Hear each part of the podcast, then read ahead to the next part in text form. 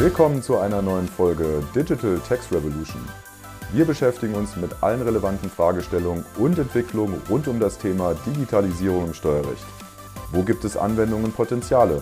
Wir schauen dafür über den Tellerrand und treffen uns mit Machern und Experten in der Branche. Mein Name ist Robert Müller von Ferumtex. Bei Rückfragen oder Vorschlägen für Interviewpartner könnt ihr uns jederzeit unter unserer E-Mail-Adresse podcast@ferumtex.com erreichen.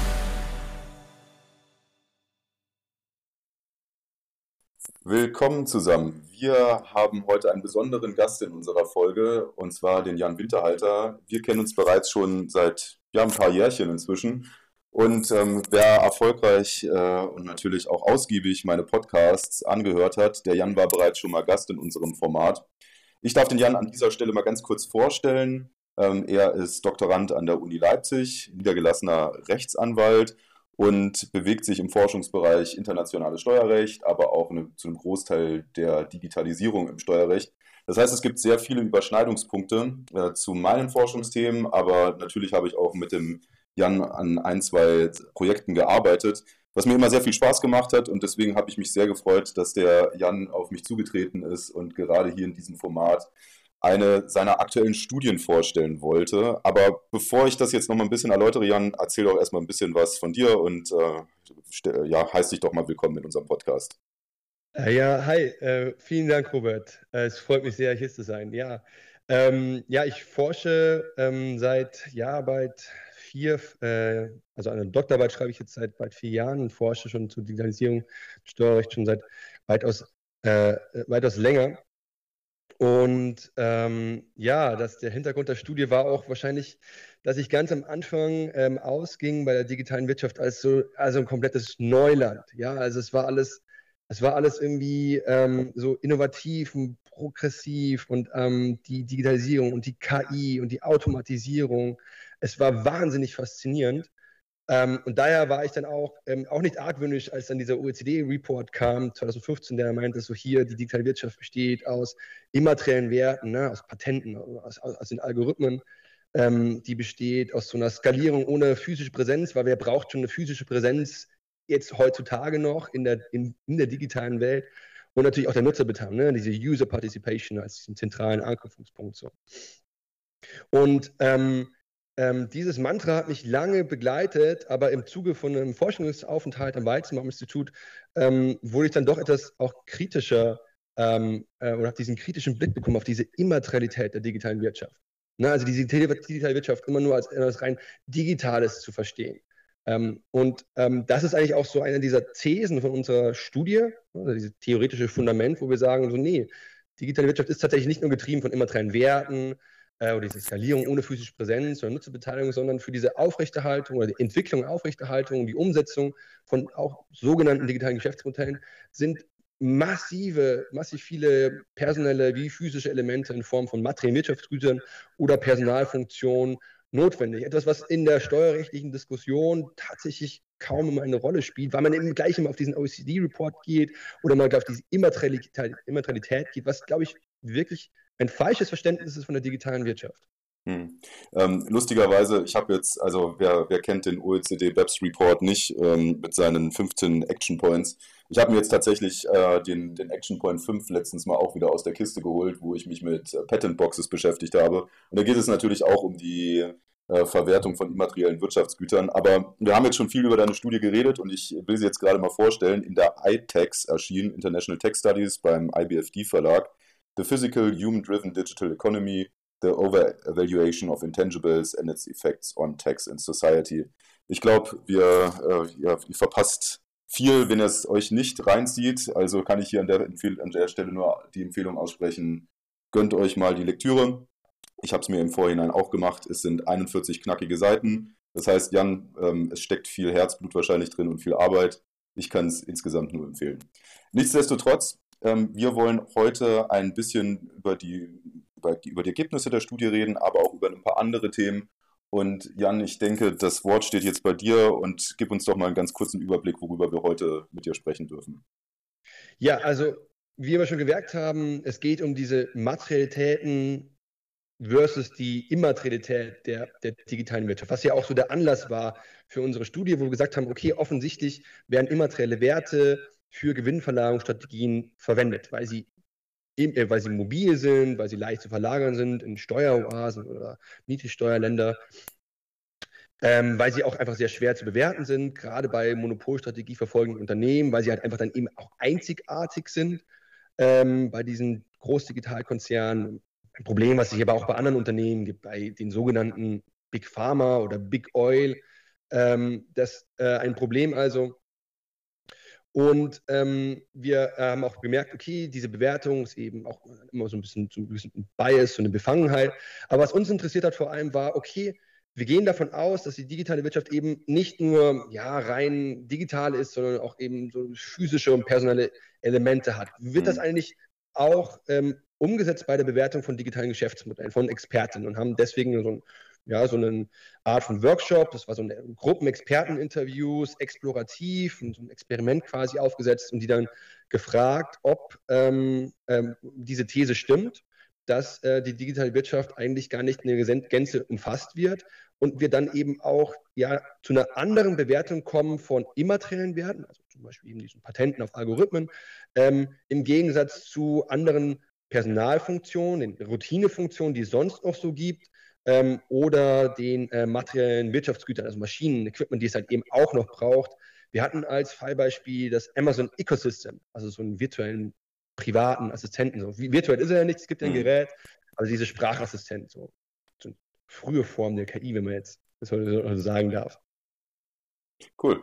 Ähm, Okay, und im zweiten Teil werden wir uns Betriebsstätten zuwenden. Ähm, da äh, habe ich, ähm, sagen wir mal so, wollen wir mal den Schwerpunkt drauf setzen, ähm, wie man quasi Nexus knüpfen kann. Und hier geht es quasi so ein bisschen um die, den Ansatz der OECD, aber auch so ein bisschen um die BFH-Judikatur und wenn wir dann noch Zeit haben zum Schluss, äh, gehen wir nochmal so ein bisschen auf, äh, ja, ein bisschen mein Lieblingsthema ein, nämlich wie sieht es mit dezentralen Geschäftsmodellen aus und wie kann man auch hier Anknüpfungspunkte bzw. Nexus bilden. Ähm, Jan, äh, vielen Dank erstmal für die kurze Einführung. Ähm, kannst du uns vielleicht jetzt nochmal ein bisschen, äh, sage ich mal, ein bisschen stärker abholen? Warum sind denn bei internationalen digitalen Konzernen Arbeit und Kapital so mobil? Warum, warum ist man denn bisher davon ausgegangen, dass man gerade eine sehr starke Immaterialität bei diesen Großkonzernen hat oder bei Big Pharma oder bei Big Oil? Also ich glaube, diese Mobilität von Arbeit und Kapital ist ja auch jetzt in dem Sinne kein neues Phänomen, genauso wenig wie Automatisierung ein neues Phänomen war. Wir hatten uns vorher über die Lochkartensysteme der, ähm, der Steuerverwaltung ähm, unterhalten. Also diese KIs, die auch schon, die frühen KIs, ja, die es halt dann auch schon in den 60er Jahren gab. Ähm, ich, ich, glaube, das ist ein Problem, dass früher sprach man nicht von der digitalen Wirtschaft, vom, vom E-Commerce, dann von der digitalen Wirtschaft, jetzt an Digitalwirtschaft, jetzt redet man eben von der, von der künstlichen Intelligenz. Das, denke ich, sehr, sehr stark mit eben diesen immateriellen Werten zusammenhängt und diesen, diesem Nicht-Gesamtverständnis der Unternehmensgruppe. Weil wenn wir eben uns über Google unterhalten oder Facebook oder sowas, gucken wir mal auf die eine Dienstleistung. Google nimmt zum Beispiel den Suchalgorithmus dergleichen. Aber wir vergessen ja dann doch, dass diese Unternehmen ja unzählige Konzerneinheiten haben, unzählige Konzerne, die nach, die, wo auch immer mehr dazu hinzugekauft werden, die eben nicht nur, ähm, nur aus wenigen oder so ein Genius from the Cloud, äh, auf dem Genius from the Cloud, ähm, ähm, aus dem Bestehen und äh, wenigen Forschungs- und Entwicklungseinheiten, sondern also ein, ein, ein, ein riesen einem riesen von Kapital, also materiellen Kapital, Wirtschaftsgütern. Ähm, etwas, an das wir aber gar nicht denken. Also auch an Unternehmen, die ja auch durchaus Hardware und nicht nur diese Software produzieren. Und ich glaube, dieses Verständnis dieser Immaterialität, dass wir dann immer eher so an, an also so einen, so einen Zukunftsglauben haben. Man redet dann von einem technologischen Determinismus. Man natürlich Innovationen hat, nicht? Also wir haben ja Innovationen, aber ähm, ob, ob die Information dann wirklich so groß ist, ähm, ne? Also ob hinter dieser künstlichen Intelligenz dann eben nicht eine Vielzahl Arbeitskräften steht, ist eine ganz andere Frage. Wir hatten ja vorher über das Ecosystem gesprochen.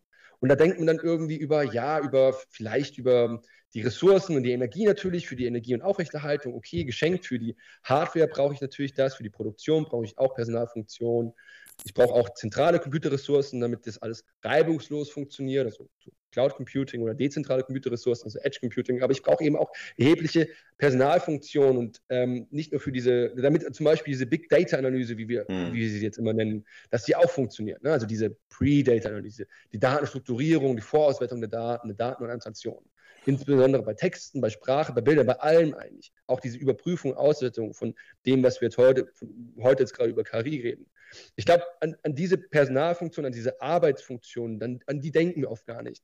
Das ist, glaube ich, ein, ein, ja, ein Paradigma, ein Narrativ der immateriellen Wirtschaft, das natürlich auch immer gespeist wird von diesen, äh, diesen Konzernen, ja auch für, es gibt auch da sehr viele, viele Studien, gerade im Rahmen von Venture Capitalism, diese Überlegung, ob halt gerade auch um neue Investitionen anzuziehen, du auch immer nat natürlich nicht, natürlich immer preisen musst, dass du die neuesten Forschungs- und Entwicklungsfunktionen hast, also Innovation ja. hast, in der Dienstleistung dann auch darbieten kannst. Ob das dann immer so stimmt oder eben nicht eine, ja, die eine Menschen hinter dieser KI stehen, ist eine ganz andere Frage. Es ist wohl doch so. Also das, das zeigen ganz viele, ganz viele Studien, ganz viele Auswertungen von die sogenannten KI, dass sie eben nicht rein automatisiert funktioniert und auch vielleicht auch nicht funktionieren kann.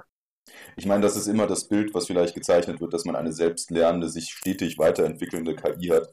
Auf der anderen Seite gebe ich dir natürlich vollkommen recht, dass gerade in der Steuerwissenschaft, auch in der internationalen Steuerwissenschaft, dass das Fokus, der, der, der Fokus auf diese reinen Groß-Tech-Konzerne, wo man halt nur immaterielle Wirtschaftsgüter im Fokus hatte, das ist eine, das ist eine Debatte, die ist mir auch in den letzten paar Jahren äh, die, die, die ist ja einseitig geworden, sagen wir es mal so. Und jetzt hier den Horizont mal ein bisschen zu weiten und zu sagen, naja, oder auch das, das Konzept zu hinterfragen, was die OECD zugegebenermaßen vor acht Jahren, fast neun Jahren angefangen hat zu entwickeln, finde ich ja durchaus berechtigt. Ähm, und jetzt, nur dass ich es jetzt nochmal herausstreiche, Jan, das heißt, wenn ich es jetzt mal pointiert darstellen dürfte, im Wesentlichen sagst du, naja, die immateriellen Wirtschaftsgüter, die gibt es zwar, die sind auch relevant, aber wir müssen das eigentlich vernachlässigen, weil wer entwickelt denn diese immateriellen Wirtschaftsgüter? Das sind ja im Endeffekt nur Menschen. Das heißt, diese Personalfunktion in internationalen Konzernen ist eigentlich viel bedeutender, weil der Ausfluss davon, die immateriellen Wirtschaftsgüter, eine KI, was auch immer, das ist ja im Endeffekt nur auf Menschen zurückzuführen. Und dieser selbstschaffende, kreierende Prozess, wie man es vielleicht zukünftig mal hat, den haben wir aktuell überhaupt noch nicht. Ja, also schon mal, ne? also dieses Paradigma der Wissensgesellschaft, das, das wollen wir wirklich nicht angreifen. So. Aber wie du schon gesagt hast, ja, für so die Entwicklung und die Nutzung von sogenannter künstlicher Intelligenz, ja, brauchen wir eben nicht nur wenige Funktionen, sondern eine, eine Vielzahl von Funktionen, die eben dieses, dieses Rückgrat erst, erst bilden. Immaterielle Werte können nicht, wenn man es so vereinfacht sagen will, ja nicht isoliert, ohne physische und personelle Anknüpfungspunkte produziert werden.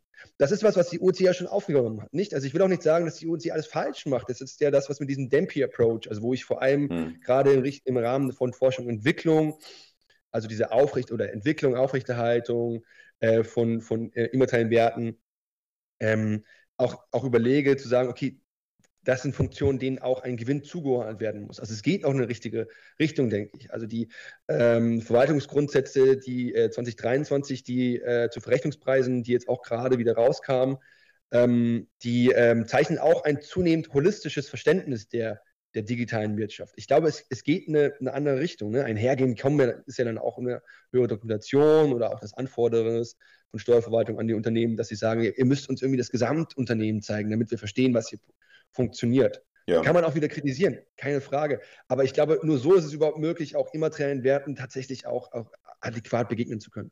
Ich meine, wenn ich jetzt hier das ganz große Bild zeichne und zum Beispiel das Country bei Country Reporting oder auch die Verrechnungspreisdokumentation daneben lege, natürlich schafft man hier erstmal Basisinformationen, damit ich überhaupt diesen Komplex an internationalen Unternehmen begreifen kann als Finanzverwaltung und natürlich dann auch einer, sage ich mal, einer ordnungsgemäßen, fairen Besteuerung zuführen kann. Ähm, Trotzdem hatte ich ehrlich gesagt in der Vergangenheit immer das Gefühl, dass immaterielle Wir äh, Wirtschaftsgüter zum einen als Instrument der Steuerverlagerung verwendet werden und deshalb besonders in den Fokus gerückt sind. Also wenn ich mir jetzt alleine zum Beispiel Substanzanforderungen anschaue, die sich natürlich ja, im Wesentlichen ausstellen, wenn man mit immateriellen Wirtschaftsgütern, äh, sage ich mal, steuerplanerisch spielt und natürlich dann auch die Gegenmaßnahmen der, der einzelnen Staaten mit Lizenzschranken zum Beispiel daneben liegt, dann frage ich mich schon, warum denkst du denn, hat es sich denn so stark in den letzten paar Jahren auf immaterielle Wirtschaftsgüter fokussiert? Warum es sich darauf fokussiert hat? Ja. Ähm, naja, ich glaube, also zu, zu, Recht wahrscheinlich nicht, weil sie ja eben ähm, der, die Ursache sind für, ähm, äh, für diese sogenannten aggressiven Gewinnverlagerungsstrategien, was man ja dann noch auch bei den, den großen Streitigkeiten, zum Beispiel IRS, also die, die äh, USA-Steuerbehörde gegenüber Facebook oder Microsoft etc. dann auch sieht. Nicht mhm. nur, also es sind auch dann so ähm, Cash, Cash, reine Cashboxes sind, sind auch von zunehmender Bedeutung. Aber ähm, ich, ich glaube, man, man merkt einfach, dass ähm, immaterielle Werte na, nach, also ich finde, man merkt einfach, dass immaterielle Werte nach wie vor eines dieser zentralen Probleme sind, die es immer noch nicht, also oder wo man jetzt hofft, auch mit Peter 2, mit dieser Mindest, äh, Mindestbesteuerung dann auch dem Herr zu werden, wobei man da auch immer sagt, letztendlich ging es ja um Steuerwettbewerb, also wir mhm. unsere Steuersätze so niedrig gesetzt haben, damit diese immateriellen Werte sich dort niedergelagert, also nieder, sich angelagert haben oder denen zugeordnet worden ist, diesen, diesen Jurisdiktionen. Obgleich ich auch meine, dass, dass ja diese immateriellen Werte dann nach wie vor falsch bewertet werden. Ja. Also zum Beispiel in dem Fall jetzt, dass ja Kern, Kern aus unserer Studie ist, überbewertet werden oder die Routinefunktionen halt unterbewertet werden. Man also ich glaube, ein, ein zunehmend funktionales Verständnis haben sollte, wie so, ja, jetzt gehen wir, gehen wir in die Richtung von Wertetheorien, wo wir nicht zu sehr einsteigen sollten. Das ist ein, ein langes, großes Riesenthema. Aber halt eher dieses funktionale Verständnis, glaube ich, bei gerade der digitalen Wirtschaft, bei diesen großen Unternehmensverbünden sinnvoll ist, ähm, zu verstehen, wie, wie sie funktioniert. Ja, ähm, jetzt frage ich mal auch ganz ketzerisch an der Stelle, ähm, wenn du sagst, wir müssen eine stärker funktionale Betrachtung machen, wie würde das dann in der Praxis aussehen? Sage ich dann, ein Drittel immaterielle Wirtschaftsgüter werden in die Beurteilung reingezogen, ein Drittel, wo liegt das Kapital, ein Drittel ähm, HR-Aspekte, also wo sitzen im Endeffekt meine Leute. Ähm, wird es darauf auf so eine pauschale Beurteilung hinauslaufen oder ist das dann immer individuell? Nur, dass man es besser greifen kann, worüber wir reden.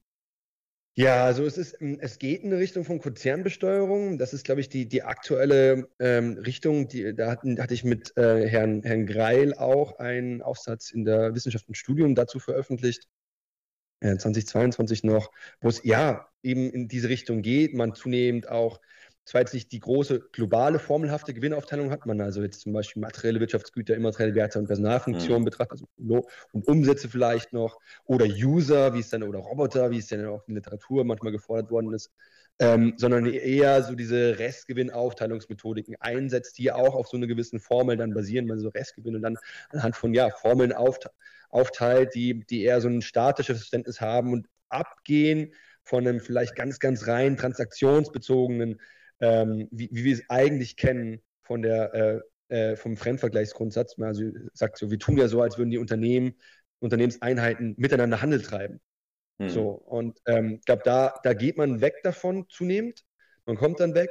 Ähm, ich, ich denke, es ist auch notwendig, weil es ja Hand in Hand geht. Nicht? Also Hand in Hand von, auf dieser materiellen Ebene. Wir also uns überlegen, was sind gute Besteuerungsansätze, jetzt zum Beispiel Fremdvergleichsgrundsatz, die Betriebsstätte, aber eben auch auf formeller Ebene auch überlegen sollten, wie, wie gestalten wir das Verfahren vielleicht, die Dokumentation zum Beispiel, die Form so. Also was wollen wir eigentlich wissen, was müssen wir wissen auch im Rahmen von auch zum Beispiel grenzüberschreitenden Informationsaustausch. Das mhm. geht Hand in Hand und das wird auch mehr und auch, auch auch zunehmend, denke ich, auch kleinteiliger. Oder man macht halt die große Schablone. Das ist auch möglich, das ist so Pillar, Pillar 1 und man macht es recht grob schlecht. Ob das das Richtige ist, ey, warum nicht? nicht? Also kann man auch machen. Man kann es auch probieren. Ob, wie gesagt, das hat halt beides seine Vor- und Nachteile. Also ganz offen gesagt, natürlich ist das ein einfacher Mechanismus, anstatt wenn man halt sehr ein fein ziseliertes System aus unterschiedlichen Funktionalitäten und wo sind ähm, äh, meine Human Resources angesiedelt und Kapital. Das macht es natürlich auch aufwendiger für Unternehmen. Ich, es hat alles sein, sein Für und Wider. Ich verstehe das auch. Ähm, lass uns direkt zum nächsten Thema kommen. Ja, und zwar vielen Dank, nachdem du uns jetzt erstmal abgeholt hast und sage ich jetzt mal ein bisschen die hoffentlich zukünftig stärker funktionale Betrachtung äh, vom immateriellen Wirtschaftsgütern näher gebracht hast. Aber wie läuft denn dann die eigentliche Verortung, welcher Staat jetzt Zugriffsmöglichkeiten, Besteuerungsrechte definieren kann? Und in diesem Zusammenhang hat man aus meiner Perspektive immer sehr stark das äh, Thema PI, also Betriebsstätte, Permanent Establishment, eingeworfen. Es gab auch gerade in den Anfängen der OECD-BEPS-Debatte Konzepte, die dann teilweise ähm, von, Gro von Großbritannien kamen, dass man eine Digital PE und so etwas implementieren muss. Die fand ich damals sehr spannend. Die haben sich aber nur sehr begrenzt umgesetzt. Ähm, könntest du uns erstmal einen kurzen Überblick geben zu diesem, sage ich mal, Themenkomplex Betriebsstätten? Und ich gebe dir direkt die Frage mit, was hältst du denn von digitalen Betriebsstätten? Brauchen wir eine digitale Betriebsstätte?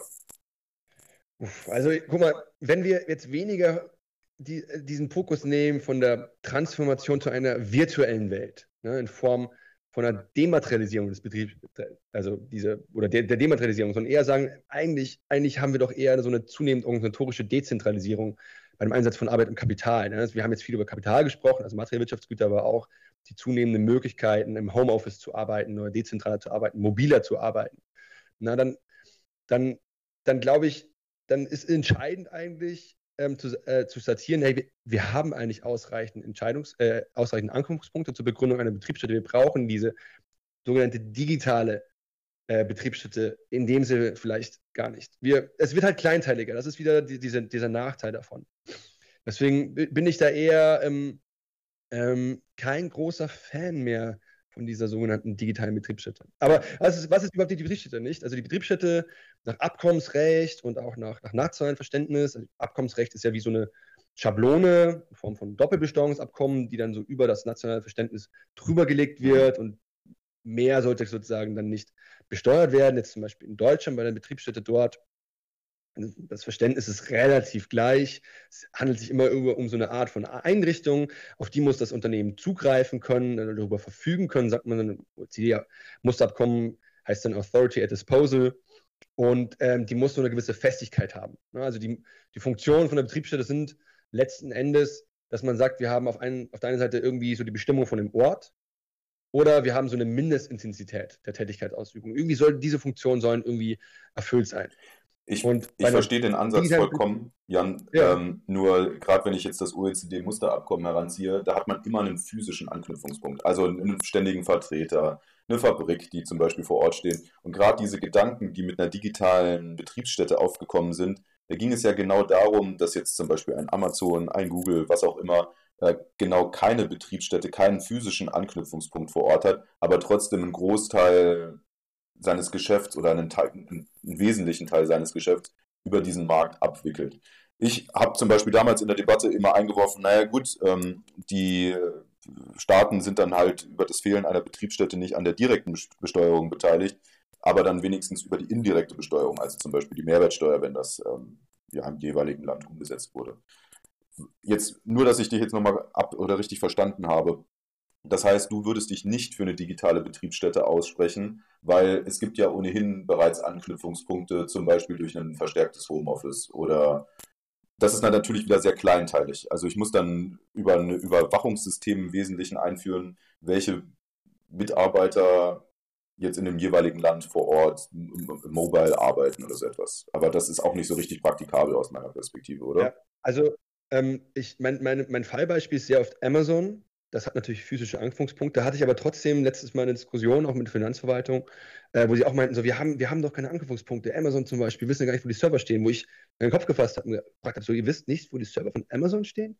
Ich meine, der größte Serverknotenpunkt in Europa ist, steht in Frankfurt. Hm. Amazon hat riesige Serverlager. Also es ist ja nicht so, dass da nichts wäre. Riesige Vertriebssysteme, die Logistik, der Kundenservice und das Marketing funktioniert ja auch meistens dann auch vor Ort. Irgendwie musst du den Markt ja erschließen. Das ist was, was glaube ich auch so ein Punkt ist von der sogenannten digitalen Wirtschaft. Wir denken dann manchmal so, okay, es gibt alles im Silicon Valley und es gibt ein paar Investment-Hubs und dann eigentlich nur ganz, ganz kleine dezentrale Vertriebscenter, aber eigentlich existieren die gar nicht. Aber das, soweit ich jetzt verstanden habe oder was ich in der Forschung jetzt auch herausgefunden habe, war eigentlich, okay, gerade diese Großkonzerne haben ja durchaus personelle Anknüpfungspunkte oder sogar eben auch wirklich materielle Anknüpfungspunkte. So, also es ist nicht so, dass da nichts existiert. So, der, der Google-Algorithmus funktioniert nicht ohne Personal und materielle Wirtschaftsgüter. So, es ist einfach nicht möglich. Gerade weil ja eben auch diese ganz vielen verschiedenen Konzerneinheiten ja auch noch eine Rolle spielen. Und da ist ja die Frage, wollen wir diesen Routinefunktionen ganz unten zum Beispiel in den Märkten dann nicht einen höheren Gewinn zum Beispiel zuordnen, dass sich dann auch die Begründung einer Betriebsstätte oder die Kontrolle von dieser mehr lohnen würde, weil wir sagen, naja, na, dank diesem holistischen Verständnis sollten, haben, also haben die ja auch, also diesem funktionalen Verständnis, haben die ja eigentlich auch einen, einen Beitrag, den sie leisten, vielleicht ja auch Anteil an den immateriellen Wirtschaftsgütern. Also äh, an, an Werten jetzt, die noch keine, die ähm, keine, als keine immateriellen Werte eingesetzt werden, wie Konzernsynergien, aber auch an diesen Netzwerkeffekten zum Beispiel, daran teilnehmen sollten. So, oder an den, den, den, den Daten, also den persönlichen Daten, die da überhaupt erhoben, ausgewertet werden. So. Aber Und wenn ich, jetzt zum Beispiel meine, den, den, den ja. Dempe-Ansatz nehme, ähm, dann müsste ich ja diese wesentlichen Funktionen, zum Beispiel, dass der Algorithmus in Silicon Valley entwickelt wurde oder dass der Hub ähm, von einem großen IT-Konzern aus Amerika eher in Irland ansässig ist, dann müsste ich diese Funktion ja viel stärker berücksichtigen als jetzt einen Serverpark, der von mir aus in Frankfurt steht. Weil theoretisch könnte dieser Serverpark, der bestimmt eine wichtige Funktion hat und auch eine Routinetätigkeit erfüllt, den müsste ich ja viel geringer bewerten. Guck mal, also dass es geringer bewertet wird, ist ja klar. Nicht, es ist erstmal nur ein großer Serverpark und da hast du vielleicht woanders halt auch Serverparks und dann noch die Personalfunktion und noch vielleicht noch Management in Forschung und Entwicklung in, in, etc. So, äh, safe. Also keiner sagt, dass, dass jetzt den anderen, zum Beispiel Ansässigkeitsstaaten oder anderen Staaten, dann kein Gewinn mehr zugeordnet werden sollte. Aber die Frage ist dann doch überhaupt, ob überhaupt schon eine Betriebsstätte begründet wird. Das ist ja schon die Anfangsfrage bei zum Beispiel personallosen Betriebsstätten vor Ort.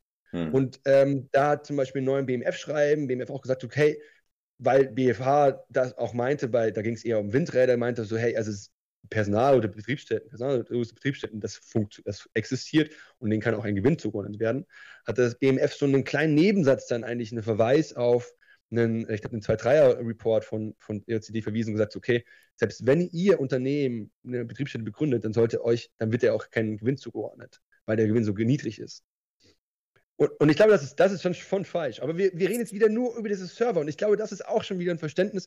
So funktionieren ja diese Großkonzerne. Oder so funktioniert zum Beispiel Amazon nicht. Neben, neben all der Logistik hat es natürlich auch wieder Kundenservice oder Marketing vor Ort. Auch Forschung und Entwicklung, die sich an die jeweiligen Märkte anpassen muss, an die, an die jeweiligen Kundenspezifika. So, ich, ich glaube, das sind, das sind die Sachen, an die, auf die wir achten sollten, dass wir eben nicht schon so wieder automatisch auf diese Hubs gehen, automatisch auf Silicon Valley gehen, sondern auch immer wieder überlegen, okay, wo, wo ist denn noch was? Ist es nicht dezentral organisiert? Weil wir reden ja über die Dezentralisierung. Wenn wir über Informations- und Kommunikationstechnologien reden, dann reden wir auch genau darüber, dass wir eine organisationelle, organisationelle Entgrenzung haben, eine Betrieblichung haben. Dass Personen nicht mehr nur noch im Betrieb arbeiten, dass sie sich selbstständig organisieren. Die digitalen Nomaden zum Beispiel. Ja. So. Und ich glaube, das ist halt, na, das sind dann, das sind dann Konzepte, die ich jetzt aus der Schublade nehmen würde, die halt wieder ein bisschen altbacken vielleicht sind, so Server-P oder Dienstleistungs-P. Aber sie würden sich halt ohne Friktion wiederum in das jetzige System einpassen. Angepasst vielleicht an durch, sagen wir, Pooling-Mechanismen, dass man nicht jede einzelne Transaktion betrachten muss, Vereinfachungen, vielleicht auch bestimmte Gewinnmargen, die, die standardisiert sind. So. Aber ich meine, Vereinfachung, Standardisierung, das ist ja sozusagen das Mantra des grenzüberschreitenden Handels. So, das ist ja, das ist ja die Idee von Frei, also Freihandel eigentlich, dass ich alles möglichst leicht anpasse, friktionslos, sodass ich grenzüberschreitend Handel machen kann. Und ich, ich finde Gedanken, ich finde ehrlich gesagt den Gedanken sehr interessant, weil genau diese Ansätze, ähm, die, äh, die du jetzt quasi anführst und sagst, naja, aus genau diesen Gründen brauchen wir zum, keine, zum Beispiel keine Digital PE. Genau diese Argumente wurden auch damals für die Digital PE angeführt wir müssen hier eindeutig Grenzwerte implementieren, weil ansonsten ist das viel zu kleinteilig. Und wir, wir können nicht alles über einen Kamm scheren, aber wir müssen irgendwo anfangen, es alles über einen Kamm zu scheren, damit wir, damit wir einfach auch die Mehrarbeit für die Unternehmen erleichtern und ähm, natürlich auch für die Finanzverwaltung, die das dann zum Schluss beurteilen muss. Ähm, wo du jetzt gerade Dezentralität angesprochen hast, das ist natürlich auch wieder ein interessanter Punkt, auf den ich jetzt gerne mal ein bisschen stärker eingehen würde. Ja, sehr gerne. Ähm, Jetzt hast du ja von der Dezentralität der Wirtschaft geredet. Und Dezentralität, das finde ich zum einen sehr spannend, ist aber auch Ausdruck von unserer digitalen, weltweit global vernetzten Welt, in der jetzt, in der ich eigentlich von überall arbeiten kann und gleichzeitig dann doch zum Unternehmenserfolg wesentlich beitragen kann. Ähm, ich werfe dir jetzt einfach mal ein kurzes Beispiel hin und mich würde mal interessieren, wie du das beurteilst. Ähm, ich habe ein Unternehmen, das existiert eigentlich nur virtuell. Da gibt es überhaupt keinen physischen Anknüpfungspunkt. Es gibt unterschiedliche Freelancer, die arbeiten diesen Unternehmen zu. Und im Wesentlichen interessiert es eigentlich gar keinen, wo, also von der Freelancer-Seite, ähm, wo dieses Unternehmen ansässig ist. Und es existiert einfach nur, es erwirtschaftet Gewinne, ähm, es hat virtuelle Konten, grundsätzlich gehen wir jetzt mal davon aus, dass es, dafür, dass es hierfür auch keinen Anknüpfungspunkt braucht. Wie könnte ein Staat hier einen Nexus generieren? Wir, wir sind jetzt gerade im Brainstorming. Ja, ey, aber, aber fängt das nicht da schon wieder an, dass wir sagen, es ist, es ist, sie organisieren sich nur virtuell? Ich meine, das sind doch keine digitalen Avatare, die automatisiert ohne jeglichen Menschenkontakt oder Maschinen dann funktionieren, oder? Also, ich meine, also du hast ja schon mal Menschen genannt, das ist ein genau. mein Anknüpfungspunkt. Aber ich glaube, das viel Spannendere ist doch bei diesen DLTs dann oftmals, dass wir nur über die Organisationsform reden, also wie sie sich organisieren, wie sie Entscheidungen vorantreiben, wie sie quasi das Management machen. Aber aber irgendwas müssen die doch anbieten, oder? Entweder Waren oder Dienstleistungen. Ab dem Punkt hast du doch meistens irgendjemanden dann involviert. Bei Waren hast du es relativ gleich, weil du, dann hast du halt dann eher deine Vertriebssysteme, deine Logistik, deinen Kunden, vielleicht wenn sie größer werden, hast du halt dann auch von, ja genau, also hast du quasi schon physische Anknüpfungspunkte. Und ansonsten hast du natürlich auch einfach Personen, die das Produkt entwickeln, vorantreiben, managen, vertreiben, Kundenservice machen, Marketing machen also du hast Menschen irgendwo. Jetzt, jetzt, jetzt kann man sagen, aus, das sind alles Menschen, das ist alles digitale Nomaden, nicht? Das ist nochmal ja. Next Level dann, das ist nochmal schwierig. Aber, aber erstmal funktioniert das ja nicht, dass es virtuell ist, weil es ja kein Programm, das automatisiert läuft. Sondern das ist ja nur, also so verstehe ich das immer, also einfach nur die Möglichkeit, sich einfach dezentral zu organisieren, so äh, anhand von bestimmten Regelsätzen dann, die dann unterschiedlich funktionieren, so oder mit Stimmrechten, die dann unterschiedlich funktionieren. Aber, aber ich muss ja trotzdem, also ich will ja auch irgendwas darbieten, oder? Also ich habe doch Dienstleistungen und Waren und dahinter stehen Menschen. So, mhm. wenn es nicht irgendwie robotisiert ist. Und das ist es ja nicht. Es, ist ja, es gibt ja keinen Roboter in dem Sinne, der irgendwie am PC sitzt. Und, so. und selbst einen Roboter hätte ich ja, äh, selbst bei einem Roboter habe ich ja eine Einrichtung als PI. So, wenn er sich nicht zu sehr bewegt. Und das heißt, im Wesentlichen würdest du sagen, auch hier gibt es wieder in diesem gezeichneten Beispiel von mir, ähm, das ehrlich gesagt gar nicht so weit fern, äh, fern ist, weil das würde ich als klassische DAO bezeichnen. Ähm, gibt es zwei Anknüpfungspunkte. Zum einen von der menschlichen Seite, nämlich wer entwickelt das, wer leistet quasi seine Dienstleistungen für das Gesamtunternehmen, damit Dienstleistung oder Warentransfer oder was auch immer verkauft werden kann. Und natürlich die Verbraucher, also die Empfänger. Wenn du jetzt eine Wertung vornehmen würdest, was wäre denn gerade in diesem, sage ich mal, dezentralen Raum, wo es dann doch in der Praxis sehr schwierig ist, irgendwo einen lokalen Nexus zu binden, damit ich einfach ein Besteuerungsrecht zuweisen kann, eine Gewinnverteilung, was auch immer. Auf was würdest du denn eher zurückgreifen? Auf die Verbraucher oder auf diejenigen, die dem Unternehmen zuarbeiten? Weil ger gerade dieser Verbraucheransatz, der war auch mal lange Zeit in der Diskussion. Sollte man denn nicht hier viel stärker auf den Markt abstellen? Also wo werden denn die Gewinne gemacht? Wo sitzen denn die Verbraucher? Wo werden Umsätze gemacht? Ähm, kann man. Also ich, ich sage auch nicht, dass es falsch ist. Es gibt auch viel Forschung, die sagen, so diese umsatzbasierten Besteuerungssysteme sind auch gar nicht mal so, also die, die haben ihre, ihre großen Vorteile. Wir sollten generell viel mehr auf Umsatz gehen, weil es halt auch immobil ist. Ähm, es gibt sogar auch Forschung, die sagt, also Umsatzsteuern, die, die treffen nicht nur die Ärmsten, ja, weil, weil man ja sagt, sie haben ja absolut weniger Geld einfach zur Verfügung, deswegen ähm, treff, treffen so Mehrwertsteuererhöhungen auch diese besonders. So, das ist, muss nicht, ist nicht zwingend auch. Hitler der Fähre zum Beispiel argumentiert das ganz stark. Aber ich will nochmal zurückgehen und sagen, so, äh, nochmal, du hast Personen, die, die, die bieten eine Dienstleistung an.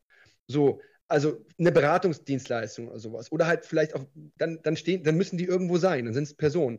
Oder es sind Personen, die, die, sind, die machen so eine Art von auf Computerressourcen basierte Dienstleistung. Also es geht dann weiter auch im Markt, aber dann habe ich ja schon wieder meinen Server.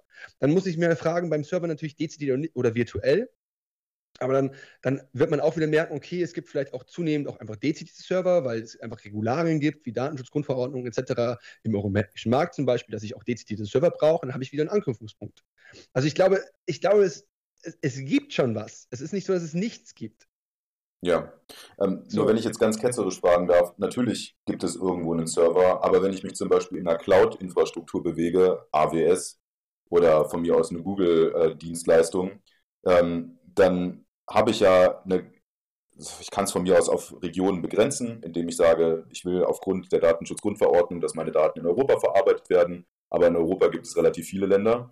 Und wenn ich mich in der Cloud bewege, dann können ja meine Daten irgendwo abgelegt werden. Und wenn ich mich jetzt gerade bei, wenn wir jetzt als Anknüpfungspunkt in einer dezentralen Welt Serverinfrastruktur nehme, ich weiß, es gibt Hubs, aber grundsätzlich von der Auslastung her kann ich nicht immer hundertprozentig sagen, wo diese Daten einfach liegen. Grundsätzlich wird einfach okay. das genommen, was ähm, wo gerade Platz ist, sage ich mal. Ja, also gut, also ich meine, das ist zumindest das Leistungsversprechen von dezidierten Servern, dass man sagt, okay, ich weiß ganz genau, wo, welchen Stack ich quasi habe. Also es ist wirklich so eine, mir wird schon sowas Virtuelles zugesagt, aber ich will jetzt auch nicht nur auf Server-PIs gehen. Also ne, das ist ein, eine Möglichkeit. Ich wollte nur sagen, so ist, vielleicht gibt es die. Ich glaube, es hilft nicht zu sagen, also es hilft nichts anderes zu sagen, als dass wir doch immer wieder auf diese Personalfunktion auch zurückgreifen müssen dass ähm, wir aber dann eben weg sollten von diesem Digitalen, sondern eher sagen, das ist halt, wenn wir halt zunehmende Mobilität haben in Form von Beratung, also von Dienstleistung, dann sollten wir uns doch über Dienstleistungsbetriebsstätten unterhalten und nicht über, über Algorithmen oder sowas oder über Verbraucher, sondern halt überlegen, wie, wie, wie gehen wir damit um, dass es vielleicht eine zunehmende Mobilität von Arbeit gibt, die hm. gerade äh, ähm, ähm, erfolgt, die ja aber auch gar nicht mal so viele Leute erfolgt. Also das ist ja auch das, das größere, das, das Folgeproblem, mit dem wir jetzt momentan zu tun haben eigentlich, nämlich die neuen Gewinnverlagerungsstrategien, ähm, die sind jetzt vielleicht, also durch Pillar 2 Mindestbesteuerung, da werden wir vielleicht jetzt erreichen, dass wir den Steuersätzen äh, für Unternehmenssteuern relativ gleichbleibend sind und da einen äh, Konsens erreichen. Aber die, die Lohnsteuer, gerade für digitale Nomaden, da gibt es ja immer zunehmend, äh, bevorzugt, äh, zunehmend bevorzugte Steuerregime, jetzt in Portugal, in Griechenland, in Bo ist egal wo, es gibt immer mehr. So, in den neuen Steueroasen, die sich gerade bilden, von den zunehmend mobilen Arbeitnehmerinnen ja. so, oder den Selbstständigen. Das heißt, ich glaube, das ist, da ist wieder, wo ich mir denke, so, ah, wir haben jetzt schon wieder ein neue, neues Problem eigentlich dadurch geschaffen, neuen Steuerwettbewerb. Hätten, wären wir doch einfach nur in dem alten System geblieben und hätten das irgendwie besser gemacht. Jetzt frage ich mal ganz ketzerisch wieder. Ähm, das heißt, wir sprechen zu, zukünftig von einer Digital Service PE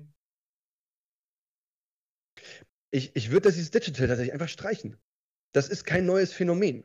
So, also es gab zu, vorher auch eine, eine, zunehmende Mobilität von Arbeit. Ähm, die Hyperglobalisierung ist ein Phänomen, das wir festschreiben auf die 1990er. Und es gibt natürlich jetzt eine Zunahme davon. Jetzt, aber es, es also ich glaube, ähm, man, man, sollte nicht ähm, ver äh, verpassen zu sagen, okay, wir, wir haben da immer noch personelle Anknüpfungspunkte. Die sind vielleicht dann ähm, nochmal mobiler, weil sie noch, noch schneller reisen können oder sowas. Okay. Aber ich, ich glaube, das ist dann einfach eine, eine, also eine Frage wieder der Umsetzung, die du auch, wie gesagt, safe auch lösen kannst, wenn du einfach brachial sagst, wir schaffen Unternehmensbesteuerung ab oder wir machen eine globale formelhafte Gewinnaufteilung, die halt ihre ganz eigenen Nachteile mitbringen und ganz eigene äh, Spillover-Effekte auch mit sich bringen. Ich glaube halt, das jetzige System ist tatsächlich ganz gut anpassungsfähig und sollte einfach vielleicht manchmal weitergedacht werden. Verfügungsmacht, so wie BFH das definiert, der sollte einfach ein bisschen weitergefasst werden. Genauso wie vielleicht auch die Festigkeit manchmal weitergefasst werden sollte. So, ich, ich glaube, das sind, das sind die Ansätze, auf, auf die man sich in Zukunft eher konzentrieren sollte und wahrscheinlich sowieso muss, weil es, wie gesagt, jetzt neue Steuerungs-, äh, neuen Steuerwettbewerb geben wird, zunehmend, aber jetzt nicht mehr nur in Bezug auf Unternehmenssteuer, sondern eben auch in Bezug auf die, ähm, die Einkommensteuer also von, von natürlichen Personen. Perfekt. Ähm, Jan, äh, ich kann ehrlich gesagt vieles von dem unterschreiben, was du gerade genannt hast. Ich fand die Diskussion auch ehrlich gesagt sehr anregend, ähm, wie immer. Wir bewegen uns jetzt trotzdem langsam auf unsere letzten fünf Minuten zu. Und ich würde jetzt versuchen, dass wir nochmal ein Fazit formulieren. Und vielleicht, bevor wir das Fazit formulieren, dass du nochmal versuchst, so in zwei, drei Schlagpunkten, ganz kurz formuliert, was sind die Kernergebnisse? Wohin entwickelt sich alles? Wofür würdest du dich aussprechen? Ähm, puh, fliegende Roboter, smarte Kühlschränke und personallose Aktenkoffer. okay. Also du, guck mal, ich glaube, wir reden gerne über Robotisierung und Automatisierung und sowas. Und die dann irgendwie fliegen. Das lese ich auch in Dissertationen. So ein Roboter wird irgendwie in ein anderes Land geschickt und da macht es dann irgendwie Beratungsleistung und sowas. Und denke ich mir, was? Ein Roboter wird in ein anderes Land geschickt und macht dann Beratungsleistung?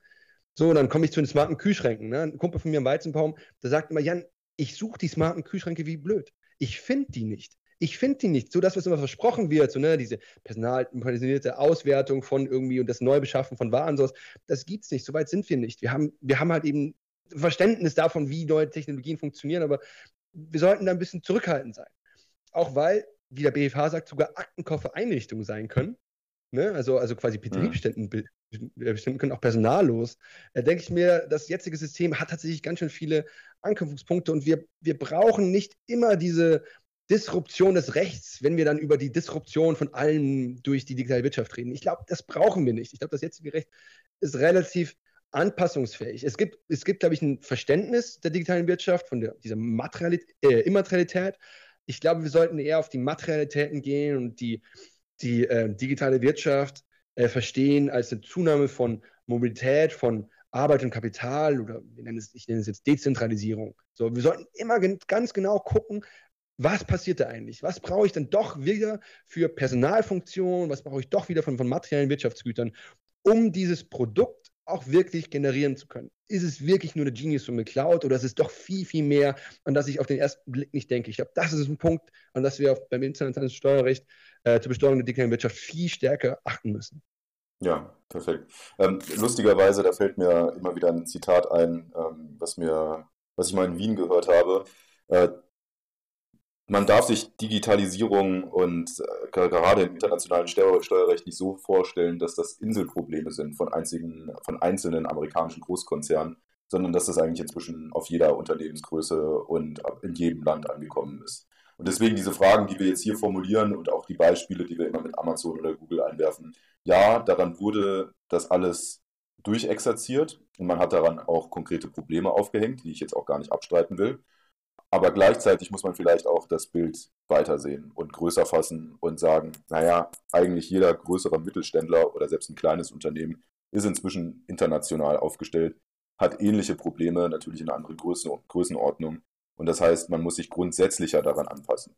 Ähm, Jan, vielen Dank, dass du dir die Zeit genommen hast. Vielen Dank auch ähm, für deine äh, weitgehenden und äh, Erläuterungen. Ich finde das immer sehr spannend. Hey, vielen Dank dir. Ähm, ich darf an dieser Stelle ähm, nochmal auf, auf den Artikel der iTex äh, aufmerksam machen, den ich dann auch in Social Media verlinken werde. Ähm, ansonsten, Jan, ich, das machen wir eigentlich zum Schluss immer, gerade wenn wir, wenn wir Externe dabei haben. Ähm, bitte in einem Satz, wo siehst, du, wo siehst du die Zukunft des internationalen Steuerrechts? Äh, zunehmende Dokumentation, so leid es mir auch gerade für KMU tut. ich, ich glaube, das, was ich gesagt habe, Konzernbesteuerung, Gesamtverständnis, ich glaube, es wird erfordern, dass Steuerverwaltung zunehmend wollen, ähm, dass, also zunehmend dieses Geschäftsmodell verstehen wollen, was eine gute Entwicklung ist auf der anderen Seite, auf der auf der einen Seite, auf der anderen Seite es eben dann doch leider auch viele Informationen benötigt und wir da Möglichkeiten finden müssen, wie wir das friktionsloser umsetzen können. Und ja, ich, ich, ja genau. Ähm, Jan, vielen Dank, dass du dir die Zeit genommen hast ähm, und ich hoffe, bis demnächst. Mach's gut.